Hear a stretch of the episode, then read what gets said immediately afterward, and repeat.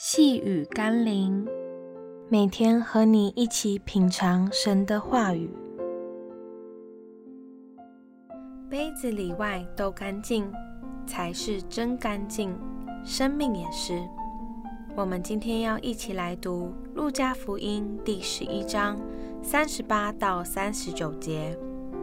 这法利赛人看见耶稣饭前不洗手，便诧异。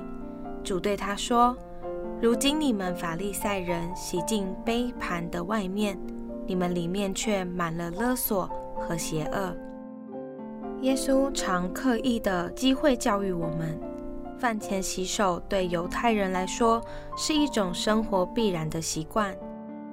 耶稣并非忘记洗手，而是想凸显那些惯性洗手，以为就洁净，却忽略洁净心灵的假冒伪善者。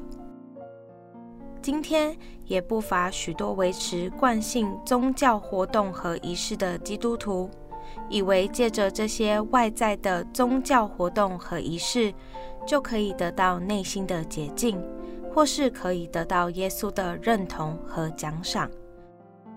殊不知，主早已提醒我们：神是看内心的神，听命胜于献祭，顺从胜于供养的脂油。不要只是做外表的敬虔，一切在基督里的属灵操练和活动，都是为了让我们能真实的来到主面前，再次被炼净、被更新。我们一起来祷告。是的，耶稣，很多时候我在乎那些惯性的仪文和活动，以为守住那些仪式和律法就是敬虔。却忽略了你在乎的是我的内在生命是否改变了、洁净了、更新了。